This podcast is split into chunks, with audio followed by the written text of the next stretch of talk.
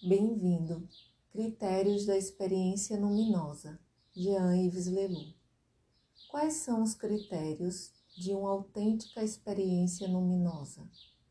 Graf Durkheim e os terapeutas de Alexandria nos indicam alguns pontos de referência. Seria bom saber também, em Francisco de Assis, quais seriam estes pontos de referência, para que não estejamos na mistificação ou na ilusão. O primeiro critério é que estas experiências são impossíveis de confundir com outras experiências, porque há nelas uma qualidade especial que não deve ser esquecida. Há também a experiência de transformação que isto vai implicar. Nós reconhecemos uma árvore por seus frutos.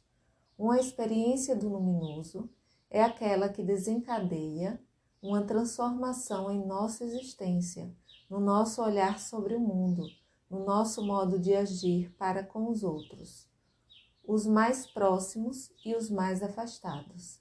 Se isso não ocorrer, pode ser uma experiência maravilhosa, mas ela não é transformadora e não é, portanto, uma experiência do luminoso.